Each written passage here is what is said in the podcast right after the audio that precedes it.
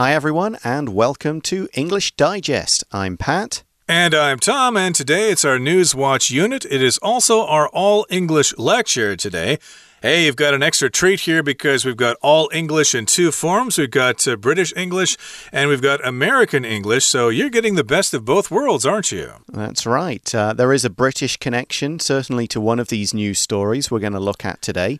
The first one, though, is going to be about commercial space flights.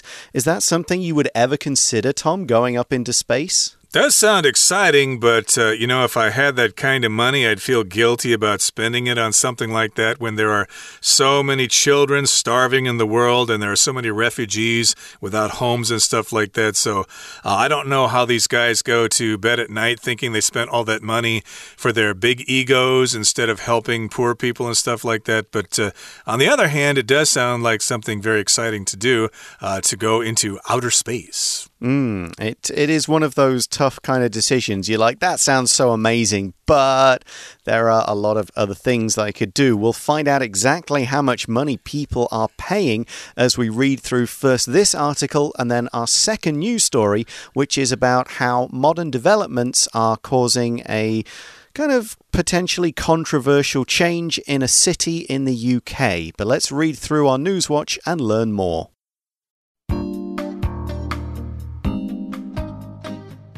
What's written in the stars for commercial space flights?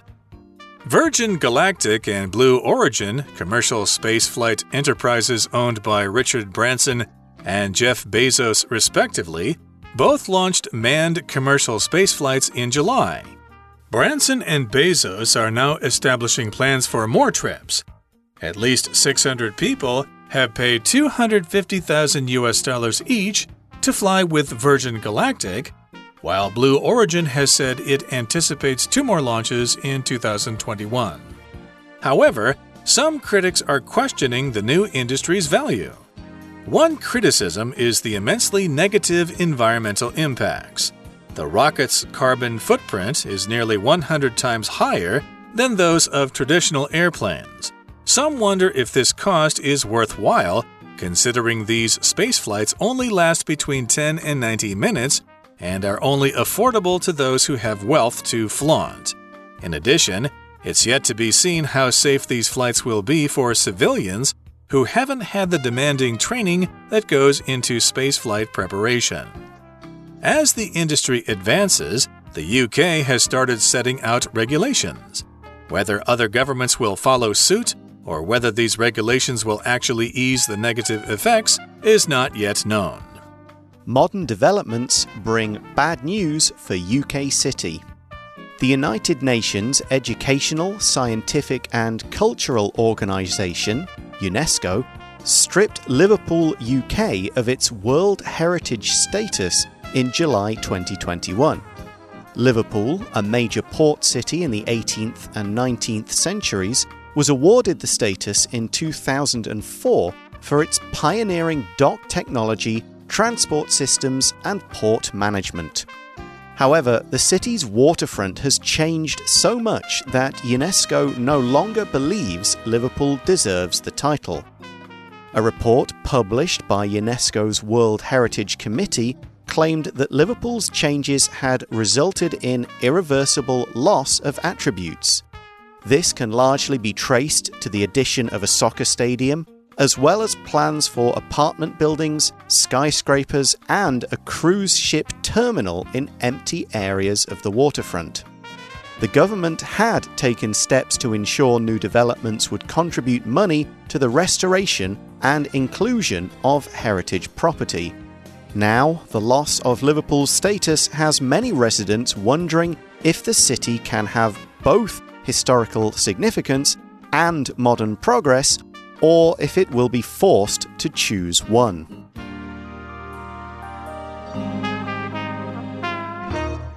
Okay, it's time for us to talk about the contents of today's lesson for today. Again, it's our News Watch unit for the month of December.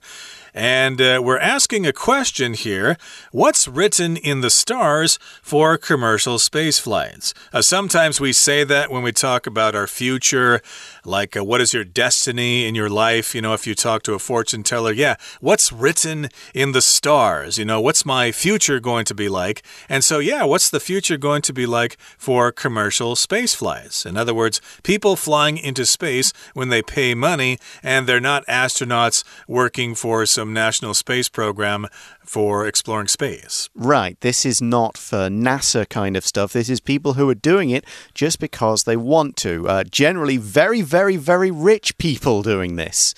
So we start by saying that Virgin Galactic and Blue Origin, commercial spaceflight enterprises owned by Richard Branson and Jeff Bezos respectively, both launched manned commercial space flights in July. Uh, Richard Branson, if you guys haven't heard of him, he is a British owner of Virgin Airlines and a bunch of other kind of related agencies. Is an extremely rich man and he's had the dream of going into space for a long time. Jeff Bezos is the owner of Amazon, of course. Hmm. Um, and we use the word respectively here when referring to these two companies and these two people to show that they appear in the same order, meaning Virgin Galactic is owned by Richard Branson and Blue Origin is owned by Jeff Bezos. That's what respectively means. It's just saying it is in the order as it was written. Uh, exactly. So, yes, uh, Richard Branson and Jeff Bezos, of course, uh, want to go into space. I think they already have.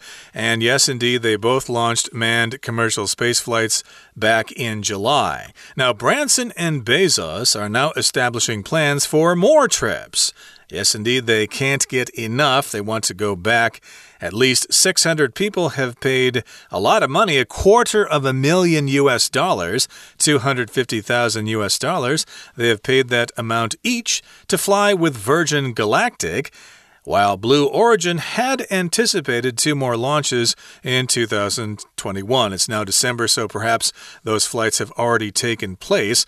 So, again, a lot of people are willing to fork out a lot of money just to say that they've been into outer space. That's right, and that's a lot of money. So, you kind of wonder is, is this going to end up being profitable for the companies if they're going to be making that much for a ticket? Uh, they've spent a lot of money designing, building, doing launches and all the rest. So, will they break even? Who knows? What we do know, though, however, some critics are questioning the new industry's value. So a critic could be somebody who takes a look at like a movie or a book and says what they like and what they don't like about it. They kind of come at it from quite an objective point of view. Here, though, we're using the word critic to mean just people saying negative things about a decision, about a government policy. If you're in government, you're going to have critics from the opposition party or the media or in the public saying, well, why did you make that decision? That's a bad decision. You've forgotten about this thing. So that's the difference between a professional critic who would review something and the meaning of critic here, which is somebody who says negative things. And these people are saying, well, is this commercial space flight, is this worth it? Why are they doing it? Is it a valuable thing? Yeah, can we all benefit from this, or is it just uh, helping these guys uh, brag about flying to space and it has no other purpose besides that? So that's what these critics are questioning. Yeah, is this really necessary? Does this really help out humankind? It is indeed a good question. Now let's move on to the next paragraph. Here it says One criticism is the immensely negative environmental impacts. So we did have the word critic, and a related word is criticism. That just means it's one argument against something. So, of course, you've got lots of. Uh, commentators on TV with lots of criticisms against the government. In all sorts of countries, of course, they're criticizing the government except in some countries where that, of course, is illegal. But we've got a criticism here of this action here of going into space. They're criticizing the negative environmental impacts. Yes, indeed, it does harm the environment when these rockets go up into outer space. And we follow up on that sentence with an actual detail, a supporting detail. The rocket's carbon footprint is nearly 100 times higher than those of traditional airplanes. Now, a lot has been written about how airplanes and the fuel they burn is bad for the environment, and these rockets seem to be 100 times worse, at least in terms of their carbon footprint. The carbon footprint is the total greenhouse gas emissions, so the amount of greenhouse gas that's produced by it could be an individual, an event, an organization, uh, could be a product, uh, uh, something like this, a rocket launch or a plane flight. And it includes lots of different types of gases, but they express it, they talk about it in terms of how much carbon dioxide or equivalent of carbon dioxide. And that's why we use carbon footprint. It's measuring things like how much CO2, this bad gas, does this release into the environment. It's kind of like a simple way to look at how bad something is in terms of the gases it releases into the air. Right. So if you take a flight from Taipei to Hong Kong, for example, you're going to produce X amount of uh, carbon dioxide in the atmosphere along with other gases. But if you take this rocket up, up into space like uh, Richard Branson and Jeff Bezos did, then you're going to producing you're going to be producing 100 times that amount. So that's a lot of carbon dioxide that is going into the atmosphere and contributing to global warming warming or to climate change. So, again, that's a bad thing. And some wonder if this cost is worthwhile, considering these space flights only last between 10 and 90 minutes and are only affordable to those who have wealth to flaunt. So, yeah, is it worthwhile? Is it worth it? Do we benefit from this, or is it just a waste of time and it is satisfying these guys' egos? Hmm, exactly. Because these guys, what we know about them is that they have wealth to flaunt. To flaunt something is to really show it off so that everybody can see you have it. There's no attempt to kind of be humble or modest about it. It's, look at me, I'm wealthy, here's all the money I have. Uh, and it's usually seen, if you're flaunting something, it's often seen as a negative thing. This is not really a positive quality. So the next sentence says In addition, it's yet to be seen how safe these flights will be for civilians who haven't had the demanding training that goes into spaceflight preparation. Of course, NASA astronauts, people who work on the International Space Station, they have months and years of training to prepare themselves for these kind of things. If you're a civilian, in other words, you're an ordinary person, you don't have this kind of military or special professional experience training, if you're just a regular person, that's what a civilian is, then you might not be ready for what it feels like to basically blast out of the atmosphere. Yeah, we don't really need any training to ride in a plane, but if you're going to go up into space, you need some demanding training, how to deal with zero gravity and how to deal with various forces and things like that. So, yes, indeed, you do need that demanding training. And as the industry advances, the UK has started has started setting out regulations. So they know things are happening here. So the government of the UK has decided, yep, we're going to uh, introduce some regulations here to make sure things are okay. Whether other governments will follow suit or whether these regulations will actually ease the negative effects is not yet known. It is yet to be seen. So here we've got the term follow suit. That just means other people do the same thing as the first person did. So the UK is going to set out these regulations.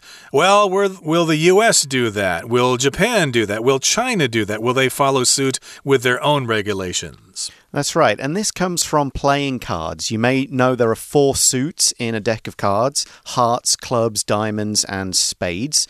So, in many games, if one person plays a heart first, the next person has to also play a heart. That's called following suit. So, as Tom says, it means doing the same thing as some people already did.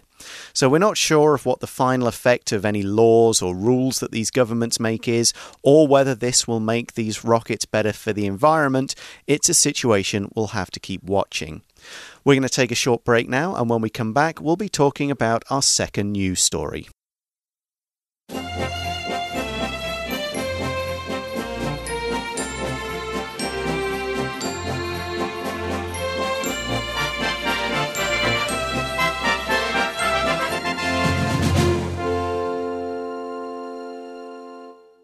Okay, welcome back, everybody. Now we're going to talk about our second news story for this month. We've got some modern developments which are bringing bad news for a city in the UK, and that city specifically is Liverpool. Yeah, it's over on the west coast of the UK. It was, uh, and we'll see what its past was all about, because that's a major part of this story.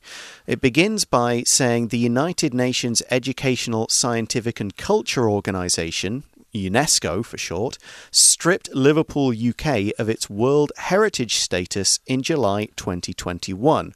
So, UNESCO is this group within the UN. Uh, they look after, as it says, educational, scientific, and cultural things. They kind of choose sites and places around the world and say, these places are important. We will contribute money to make sure that they can be preserved for future generations. We're going to say it's officially recognized as being important for people's culture or for education reasons or for scientific reasons and they give it a World Heritage status or status. Both pronunciations are okay. But Liverpool has just lost the one it had.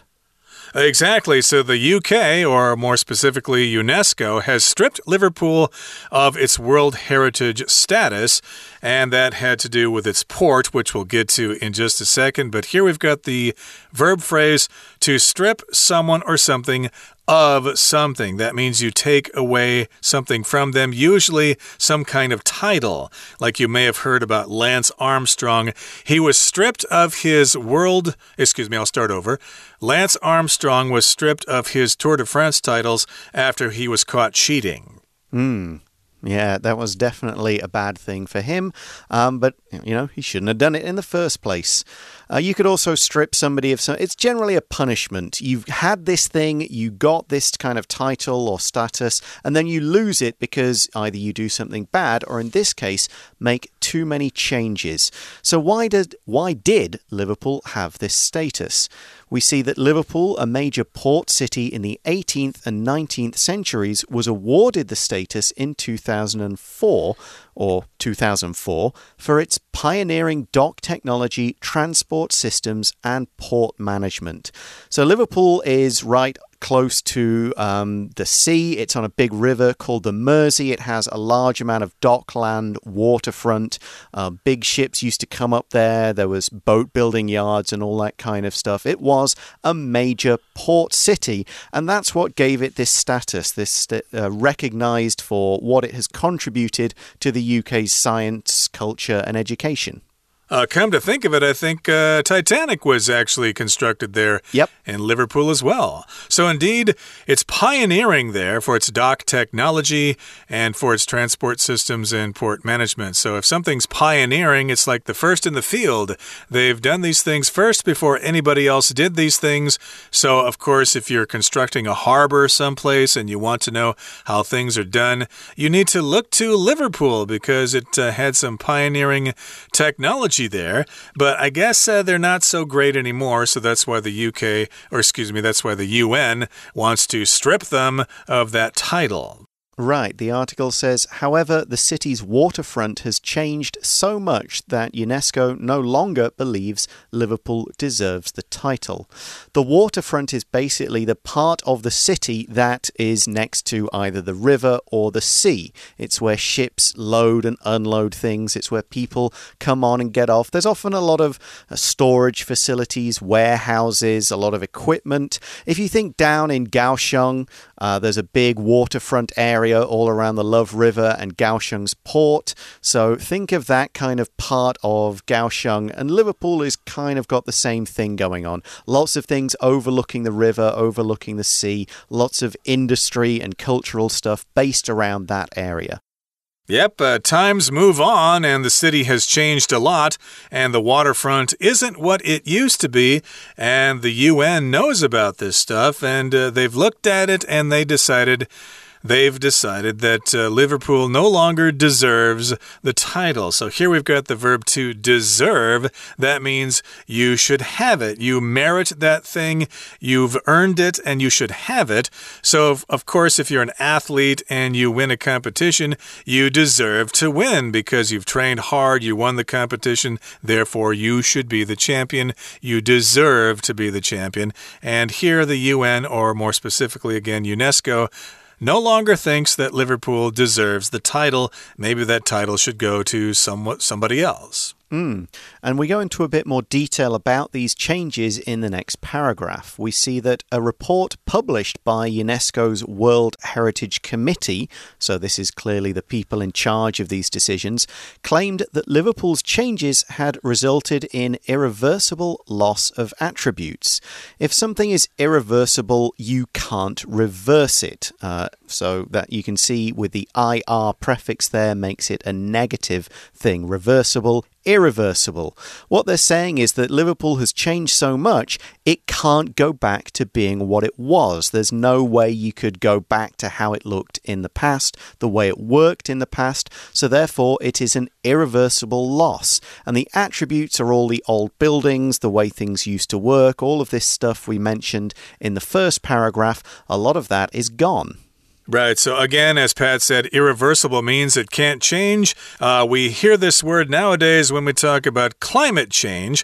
I think a lot of scientists now think that uh, it's irreversible now. We've already gone past the tipping point, and the world is just going to get hotter and hotter, and uh, we're going to have big trouble in the future. So, make preparations for that. It's irreversible. But uh, if you take off the uh, prefix here, IR, then you get reversible, which means you can go backwards. Uh, when I see the word reversible, I think about uh, the old suits they used to sell. You could get a reversible vest. Mm. Inside the suit, you could turn it inside out and wear it that way with a different color or a different kind of cloth or something like that. That's what reversible means. But again, we've got some irreversible changes in Liverpool. And again, these changes have resulted in irreversible loss of attributes. It's just not the same as it used to be. So that's why UNESCO thinks that uh, Liverpool should be stripped of its title. Yeah, there's a few more examples of here of what's been done to Liverpool in recent times. The article says this can largely be traced to the addition of a soccer stadium, as well as plans for apartment buildings, skyscrapers, and a cruise ship terminal in empty areas of the waterfront.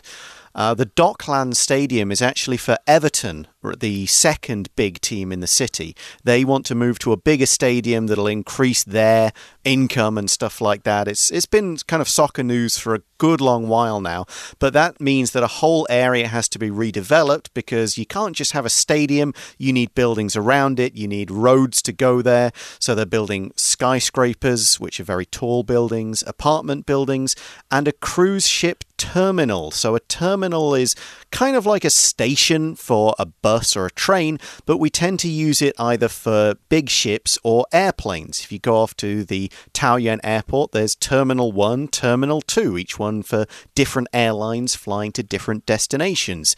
Heathrow in London has four, maybe five terminals now, different kind of buildings and areas. So the terminal is the building, it's the area where the ship is, the bit where you enter, the parking spaces and all the stuff around it. So that of course is another new set of development for great big cruise ships that go around the world. Right. So if you want to take a cruise from Liverpool, uh, you can get on a ship there, and maybe it will take you, what, over to Ireland or up to Scotland or something like that. Uh, you can go see the sights there. So, of course, there are going to be cruise ships there. I believe here in Taiwan, Keelung is a cruise ship terminal. A lot of people take cruises out of uh, Keelung, uh, and the boats go over toward Japan and Korea and places like that. So, yes, indeed, uh, this is a big change for Liverpool there. And you did mention Everton there, a uh, soccer club. But uh, we should mention that uh, a soccer stadium is what we would call it in the U.S., but uh, you guys are going to call it a football stadium, right? Yeah, football stadium or just football ground. You'll often hear, oh, it's a great ground. In kind of how people talk about it. Now, of course, the government was aware that there were going to be these changes. The government agreed to make these changes, but it seemed that they didn't do enough. We do read in the next paragraph the government had taken steps to ensure new developments would contribute money to the restoration and inclusion of heritage property. So, what this sentence means is the government helped with this planning, they had to sign off on it, but they hoped that these new buildings, the soccer stadium and the rest, would get the money. The money that would come in would mean they could restore some of the old buildings. So, restoration is the noun form of restore, and restoration means taking an old building that's kind of got damaged and started to fall apart and not knocking it down and building something new, but kind of try to recreate the old feeling of what it was, put it back together in a way so it keeps all of its kind of old character, old look, and so on. Yeah, I should mention that our office here for our company, uh, nearby in the neighborhood, there are some old Japanese houses that were built during the Japanese colonial era, and there's been some restoration going on recently. Uh, those uh, houses were falling apart, they were in disrepair, so they've been rebuilding them, they have been restoring them, so we could say some restoration has been going on, and that's uh, supposed to be what's going on in Liverpool here. Uh, these new projects, these new apartment buildings, the soccer stadium, and stuff are supposed to be contributing money to these new projects projects, and they're supposed to be contributing money to the restoration. And also, they need to contribute money to the inclusion of heritage property. So, inclusion is when something is included. Yeah, in this case, it would mean it's this. These old buildings aren't being knocked down; they're being made into part of what's going on. Like, let's keep this old building. Let's kind of make it a visitor center so people can learn about it, not just ignore it.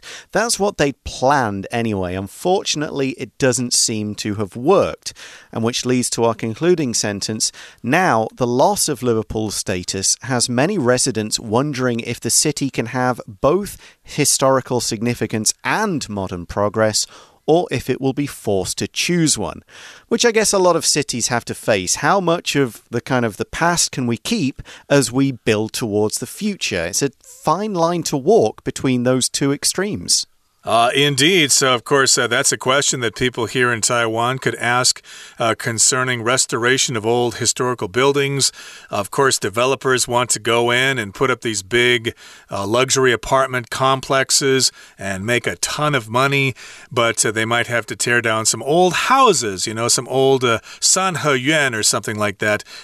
they might think, well, you know, that's nice to have these old houses around, but, you know, this is a city and people need places to live. It's nice that we have these old houses, but sorry, we just got to tear them down and build something new. So, yes, indeed, there is this kind of, uh, uh, you know, this kind of uh, push and tug, I guess, or tug. What, what's the term? Back okay. and forth, or, yes, yeah, basically a decision to be made, one or the other. Which one is going to be the more important if you can't have both?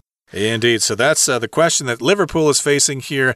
So, yes, indeed. Can they be uh, an historical uh, uh, can they have historical significance there, or do they want to have modern progress? And uh, gee, I don't know. I don't live in Liverpool. I'm not quite sure, but I hope they make the right decision. And hopefully someday I'll be able to go there. But uh, I don't think I'd go to the harbor so much. I think I'd want to go to Penny Lane mm -hmm. and. Strawberry Field to see where the Beatles grew up. Yeah, go go to the Cavern Club. I have. It's still oh. there.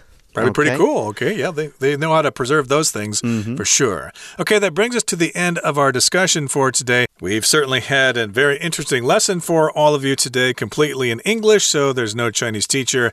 And we'll see the Chinese teacher next time, and we'll see all of you next time. So, from all of us here at English Digest, I'm Tom. I'm Pat. Goodbye. Bye.